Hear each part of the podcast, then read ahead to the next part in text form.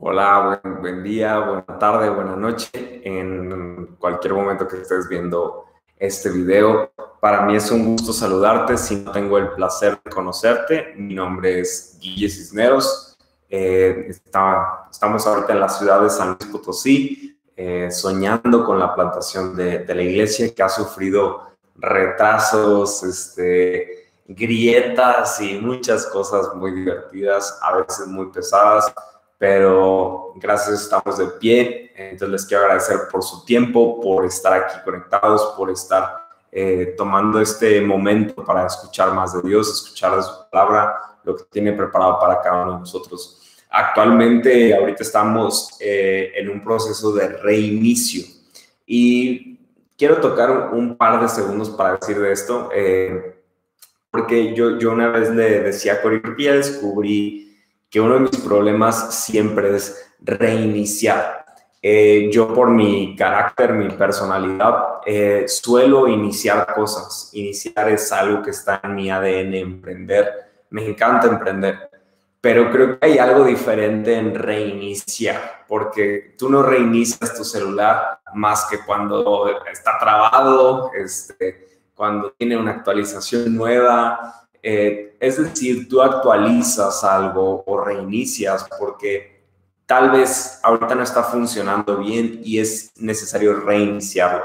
En este caso, como iglesia, eh, pues el parón de COVID detuvo todos los planes que teníamos, este, algunos de ellos no se pudieron o podrán recuperar como los teníamos planeados. Sabemos que Dios nos va a dar algo mucho mejor y más grande, pero es importante entender que es diferente iniciar algo a reiniciar algo. Entonces ahorita estamos reiniciando este, con muchas ideas, muchos sueños y confiando en Dios. Entonces ahí les pido muchas sus oraciones por mí, por Cori, este, por las personas que están apoyando ahí un poquito más. Si tú quieres ser parte de ellos, hay muchas cosas en las cuales podemos estar ahorita, empezar a movernos. Entonces, eh, no seas, no esperes a que yo te busque, escríbeme, vamos a tomarnos un café, algo para ver qué podemos hacer. Este, entonces les pedimos principalmente sus oraciones. Yo en lo personal, la semana pasada, que fue mi cumpleaños, increíble, divertido, eh, muy contento, tuve también mucho trabajo, bien padre. Y esta semana estuvo un poquito más lenta. Entonces estaba un poquito como agüitado y ya a veces la cabeza como de ganas de aventar todo, ¿no? Y decir, ya, o sea, ya no quiero. Y fue ahí donde eh, sentí que Dios me dijo esto del reinicio y dije, qué importante es esto, nunca lo había visto, a mí me cuesta reiniciar. Entonces, una vez que Dios puso eso en mi mente, en mi corazón, dije, ¿sabes qué?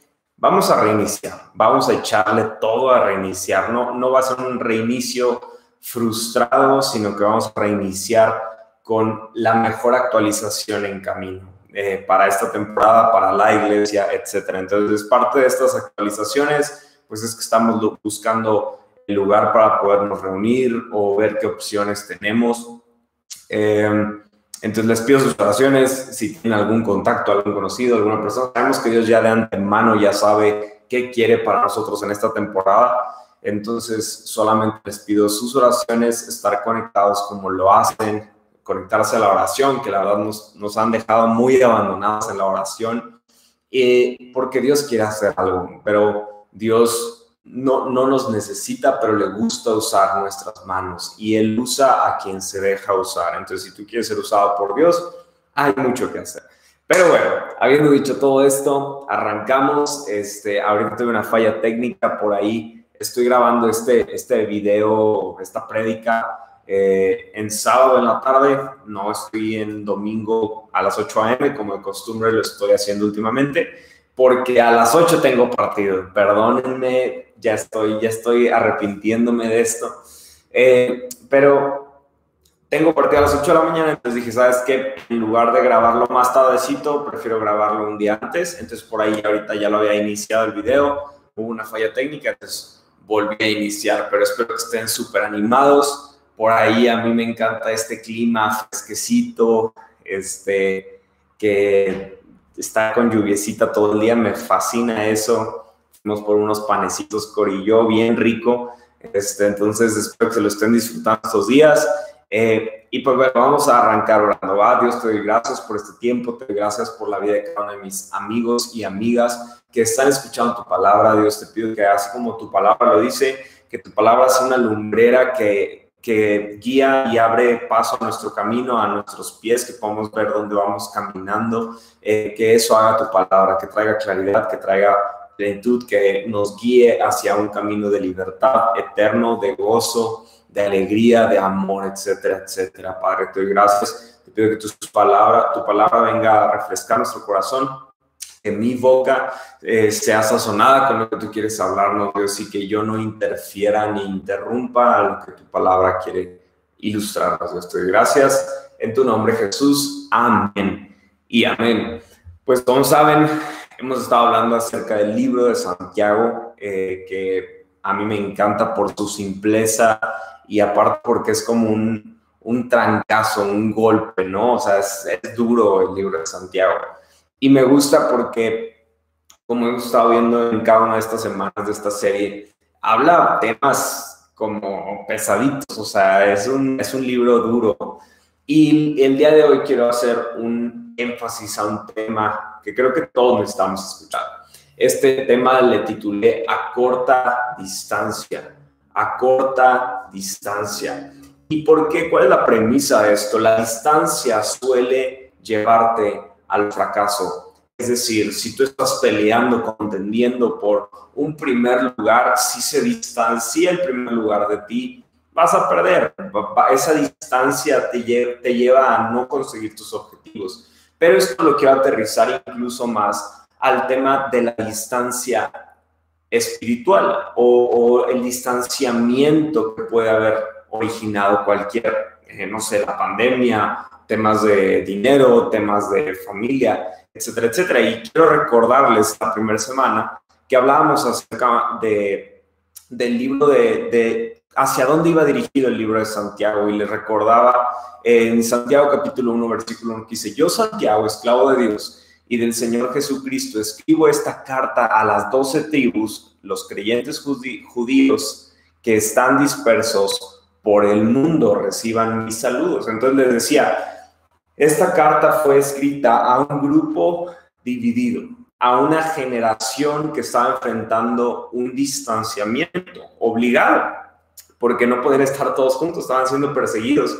Entonces tuvieron que estarse dispersando por todo el mundo. Entonces, esta carta estaba dirigida a un grupo disperso, algo muy similar a lo que estamos pasando actualmente. Y, en la primera semana yo les recalcaba que el distanciamiento más importante que debemos de cuidar, no estarlo viviendo, es con Dios, obviamente, pero también con otros, pero también hacia nosotros mismos, el distanciamiento entre nuestra realidad y lo que nosotros creemos que es la realidad.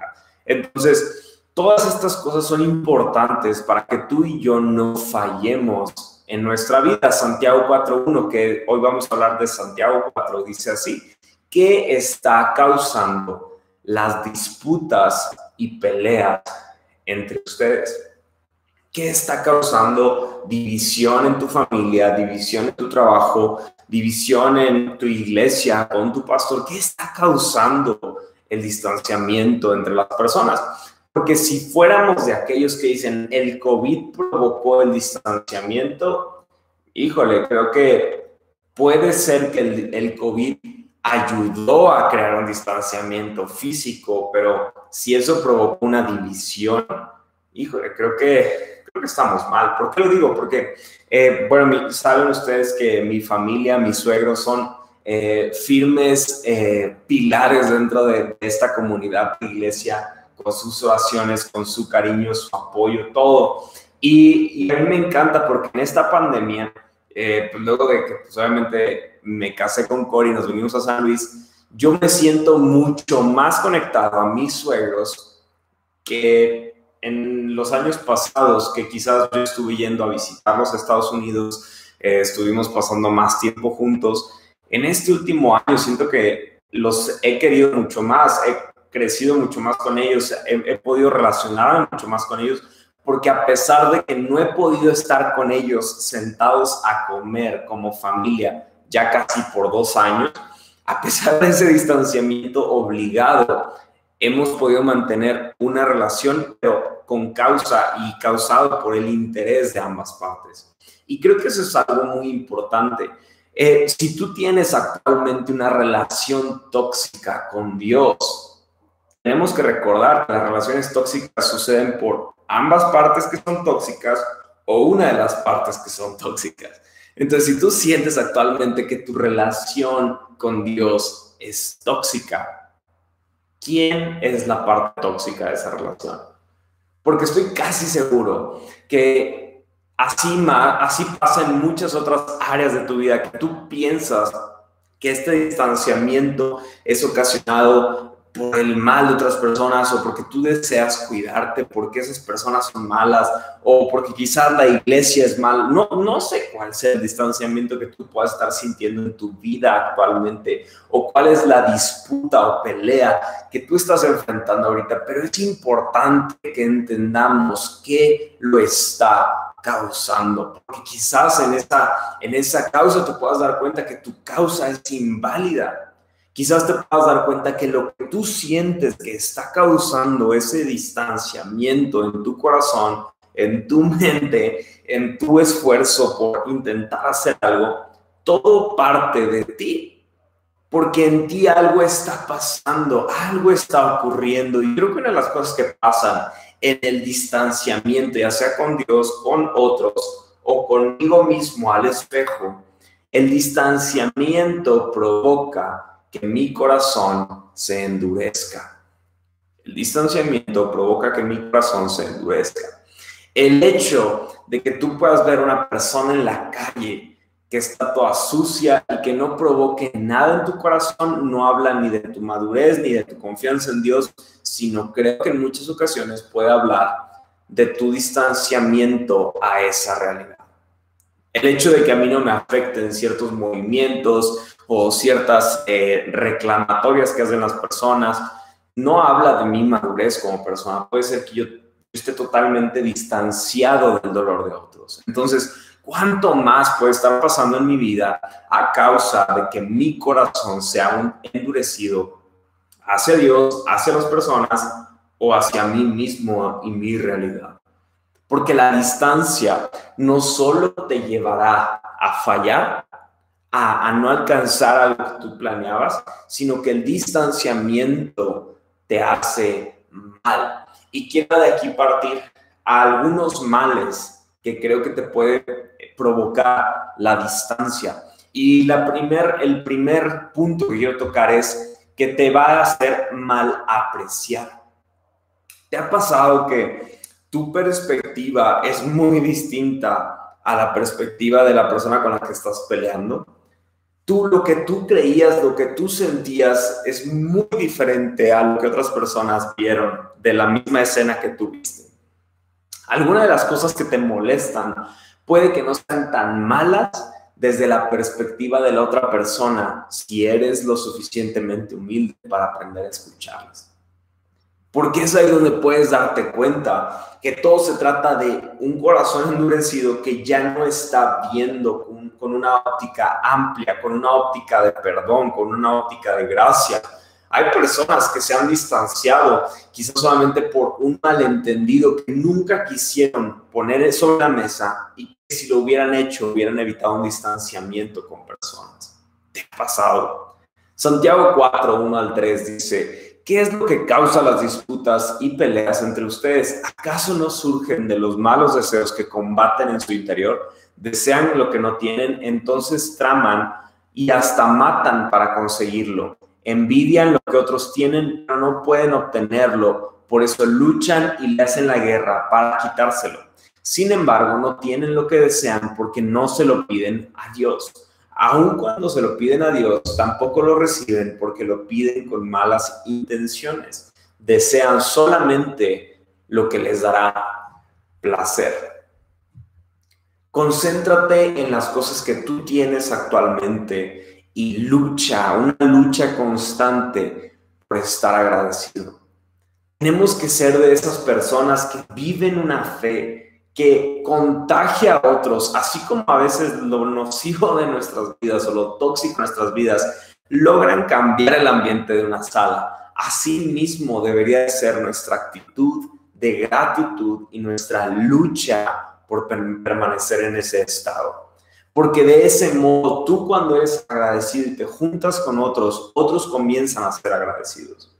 Primera Tesalonicenses 5, 16 al 18 dice, estén siempre alegres, nunca dejen de orar, sean agradecidos en toda circunstancia, pues esta es la voluntad de Dios para ustedes, los que pertenecen a Cristo Jesús. Malapreciar puede ser un problema que partió de un conflicto que sí fue real de, de, un, de un malentendido que sí fue real, de algo que realmente sí te dolió.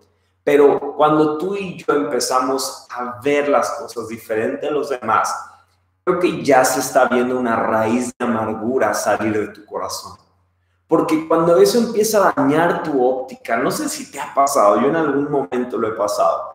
Tienes un, un pleito con una persona y entonces si esa persona se pone una playera, tú dices, ah, me está, me está aventando una indirecta. O si sube una historia, el otro día una, una prima puso un, un, meme o una historia o un comentario así de, eh, para todos que me tienen envidia, y luego así como la descripción de que sé que nadie me tiene envidia, sé que no, pero como que quiero sacar este sentimiento, ¿no? Muchos estamos así, muchos cuando tenemos algo contra alguien, nuestra mala óptica empieza a hacer que todo lo que esas personas hacen pensamos que es contra nosotros o que algo tiene ahí que ver, ¿no?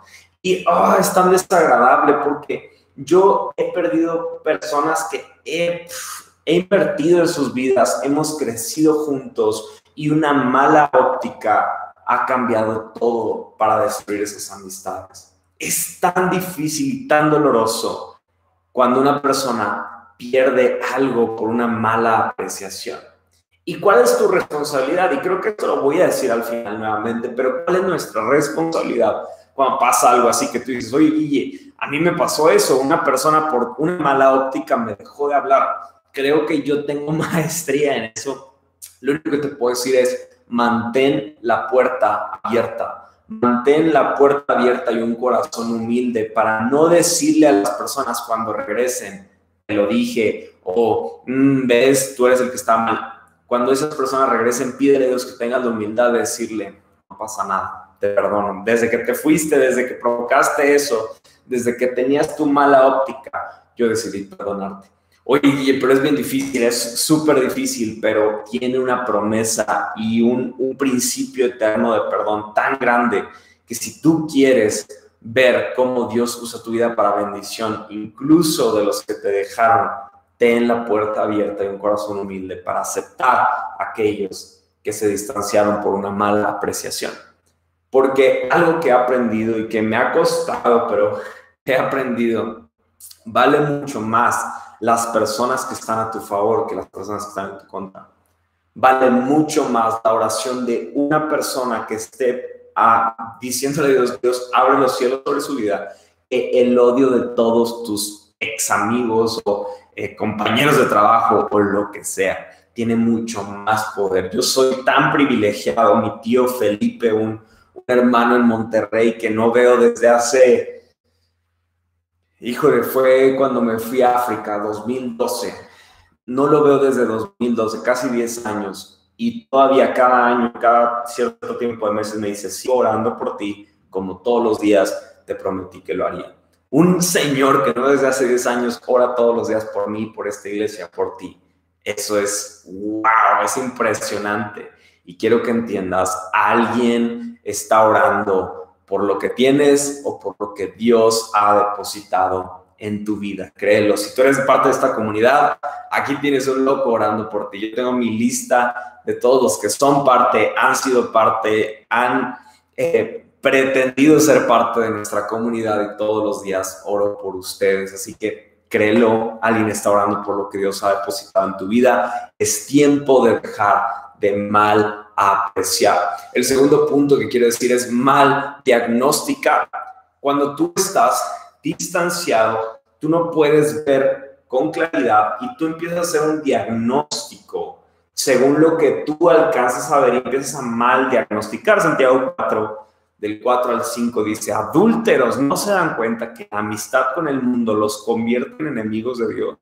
Lo repito, si alguien quiere ser amigo del mundo, se hace enemigo de Dios. ¿Acaso piensan que las escrituras no significan nada? Ellas dicen que Dios desea fervientemente que el espíritu que puso dentro de nosotros les sea fiel.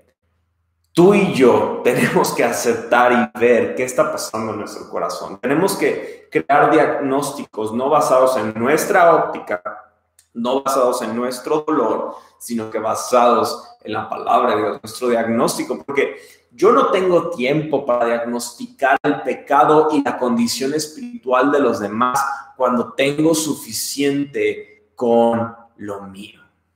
Cuando tú y yo estamos diagnosticando continuamente nuestro corazón, es suficiente, no necesitas andar viendo a los demás, es que esas personas están mal porque están haciendo esto, y ahora, obviamente a mí como pastor, con algunas de las personas que me han pedido que yo sea su pastor y que me han pedido que tengamos una relación en la que yo les voy a dar consejos y veo el momento y lo que sea, obviamente hay, hay situaciones en las que tengo que decir, oye, siento que en esto eh, pues tienes que trabajar alguna cosa, pero si tú haces un diagnóstico con la palabra de Dios o, o con un corazón de amor hacia la persona, créeme que el diagnóstico va a ser un diagnóstico de amor. Yo creo que incluso es como cuando, eh, no sé, tienes un hijo o, alguien que, que, quieres mucho, ¿no? Y que te dice, ¿qué tal me quedó mi dibujo? Y está horrible el dibujo. Y tú como que, ah, está bien padre. O sea, como que tienes, tienes gracia cuando haces un diagnóstico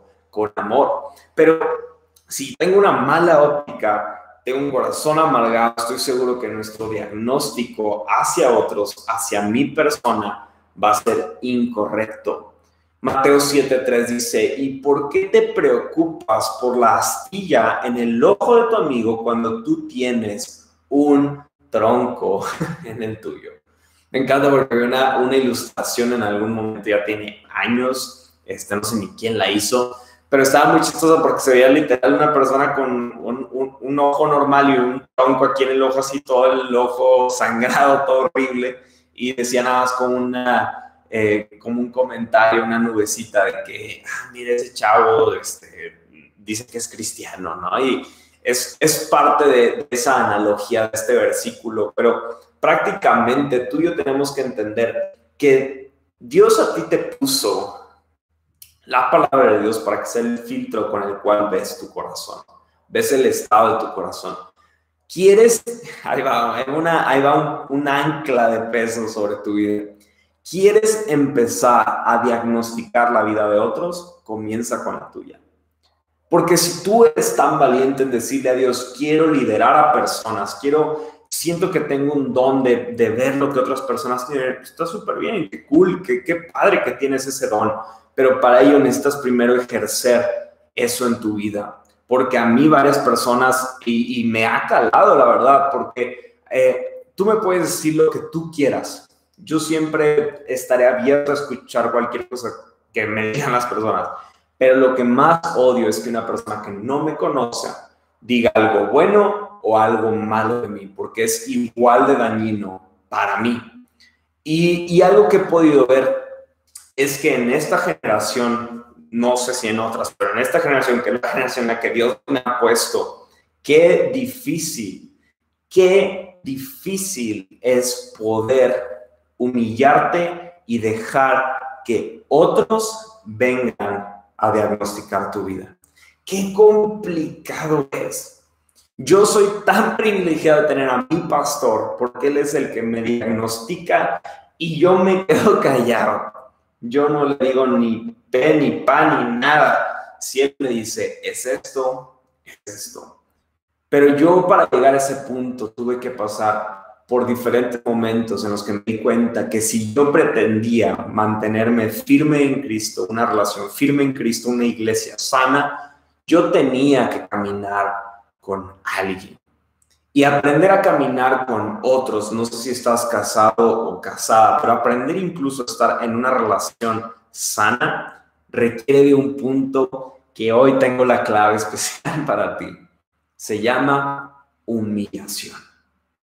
Si tú pretendes que tu vida impacte la de otros, que tu vida sea transparente y personas puedan venir a aprender de ella. Si tú pretendes caminar con tu esposo, tu esposa por el resto de tus días, si tú pretendes tener una relación sana con tus amigos, ¿cuántos amigos tienes realmente? No, no gente que te cae bien, no personas que la pasas padre, no gente que te habla al corazón y que te va a decir lo que nadie te quiere decir y que tú puedas escucharle y, y agradecerle, decir, Gracias por eso. Yo soy tan bendecido que en verdad no es una persona, no es dos, pero tengo muchas personas gracias a eso. Pero lo digo con toda, toda, toda humildad de mi corazón.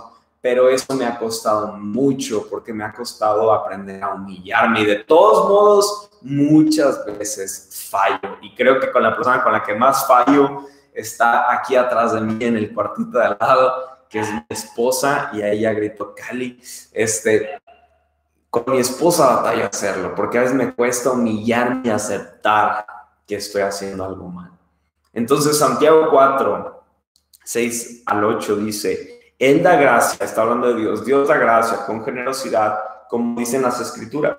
Dios se opone a los orgullosos, pero da gracia a los humildes. Así que humíllense delante de Dios, resistan al diablo y Él huirá de ustedes acérquense a Dios y Dios se acercará a ustedes. Lávense las manos, pecadores, purifiquen su corazón, porque su lealtad está dividida entre Dios y el mundo. ¿Qué pasa con una persona que no puede humillarse ante las personas? Lo más probable es que también no pueda humillarse delante de. Le ha costado ver la palabra y decir es que quiero, quiero leer la Biblia de un modo en el que yo no me sienta atacado o en que todo me guste y entonces empezamos a tener, empezamos a batallar con humillarnos delante de Dios, del creador de todo, del que sostiene el mundo, las estrellas, el universo, nuestras vidas, nuestro futuro, nuestro pasado. De ese Dios pretendemos no humillarnos y nos engañamos a nosotros mismos y es por eso que en muchas ocasiones tenemos relaciones tóxicas a nuestro alrededor, porque si no nos podemos humillar ante la persona que más nos ama en todo el mundo, ¿cuánto más crees poder humillar tu corazón y decir, quiero aprender de otros, quiero, quiero ser guiado por otros? No funciona así. Si tú tienes la intención, la intención de empezar a hacer una introspección empezar a hacer cambios en tu vida regular y continuamente, es importante aprender a humillarnos. Humillarnos, humillarnos, primeramente ante Dios. Dios, siempre cuando nos humillamos ante Dios, Él va a empezar a hablar a tu corazón, te a decir, Guille, creo que te tienes que humillar un poco con tus líderes, con tu pastor, con tu jefe del trabajo, con tu padre, con tu madre. Creo que te tienes que humillar un poco. Callarte la boca escuchar lo que tienen que decirte, aprender de otros. Y luego eso mismo te va a llevar a tener una humildad en tu entorno más cercano, en tu vida, en, las cosas que estás haciendo mal, en las cosas que estás haciendo bien. Es algo difícil, pero créanme, tiene mucho fruto. Yo agradezco tanto a la gente que está a mi alrededor. Sé que algunos están viendo estos videos. Gracias a todos los que lo hacen. Saben que los amo de todo corazón. Y el último punto, antes de mi cierre, es mal obrar, mal obrar. Hemos hablado de mal apreciar, mal diagnosticar y el tercer punto que quiero tocar es mal obrar. Entonces Santiago 4, 11 al 12 dice, amados hermanos, no hablen mal los unos de los otros. Si se critican y se juzgan entre ustedes, entonces critican y juzgan la ley de Dios. En cambio, les corresponde obedecer la ley no hacer la función de jueces, pues Dios, quien ha dado la ley, es el juez, solamente Él tiene el poder para salvar o destruir. Entonces, ¿qué derecho tienes tú para juzgar al prójimo?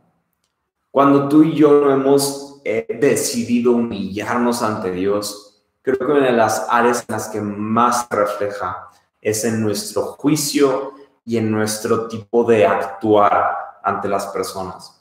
Quiero ser tan cuidadoso con esto, pero de poco, de muy poco sirve que tú y yo pretendamos vivir una vida eh, cercana a Dios porque nos conectamos a podcast, porque leemos a veces nuestra Biblia, porque vamos a la iglesia, si en nada lo estamos poniendo en práctica. Porque entonces te habla que primeramente no has querido obedecer a, a Dios y eso te ha llevado a no quererte humillar ante Él.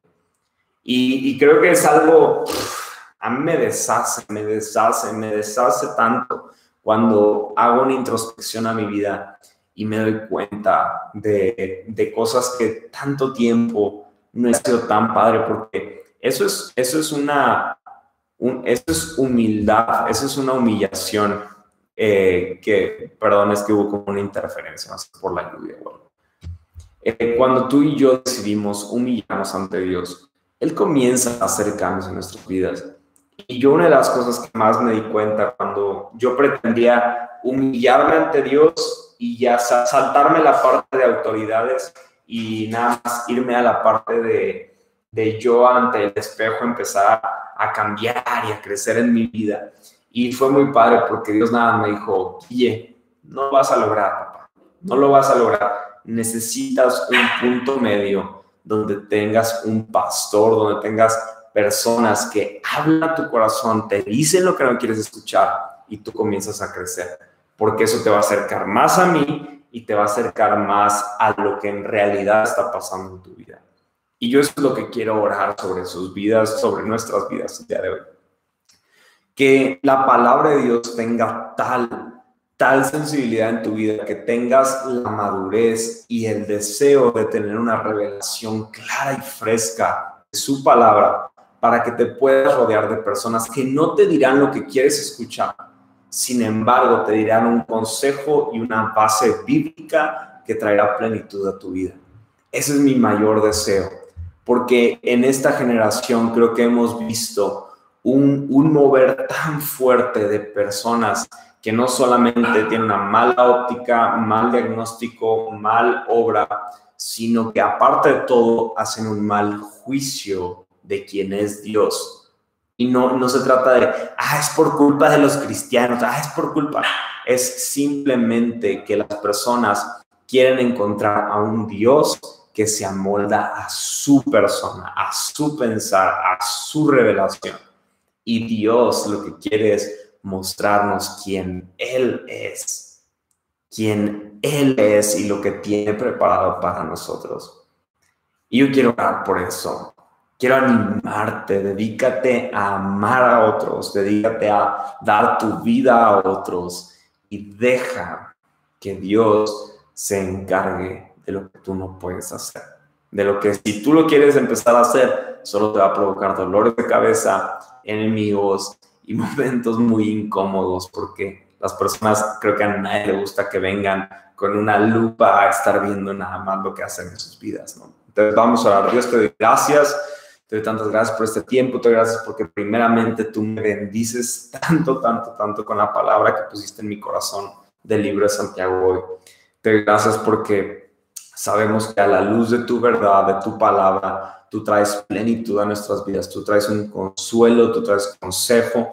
Padre, el día de hoy te pedimos por cada persona que está enferma, te pido por personas que tienen padecimientos eh, difíciles, eh, dictámenes muy complicados. Te pido, Padre, por sanidad de cáncer, sanidad de COVID, sanidad de SIDA, sanidad de tuberculosis, sanidad de diabetes. Te pedimos por sanidad sobre las personas el día de hoy. Confiamos en tu palabra, confiamos en tu poder, Dios te pedimos que lo hagas, Padre. Te pido asimismo por personas que están escuchando esto por primera vez, quizá nunca hayan escuchado un mensaje o quizá uno de nosotros. Te pido, Padre, que hables a sus corazones, Espíritu Santo. Revélate a sus vidas, trae convicción, Dios, y que en ellos hay un corazón receptible, receptible, perdón, un corazón humilde de escucharte a ti, escuchar tu palabra y ponerla en práctica. Te doy tantas gracias en el nombre de Jesús. Amén y amén. Les mando un fuerte abrazo. Mañana oración 6 a.m. Estén orando por nosotros. Eh, si tienen algún lugar, eh, son dueños de algún lugar y dicen, ay, que estaría chido hacer la iglesia, háblenme. Estamos buscando dónde hacer las reuniones. Así que pórtense bien. Saludos. Bye, bye.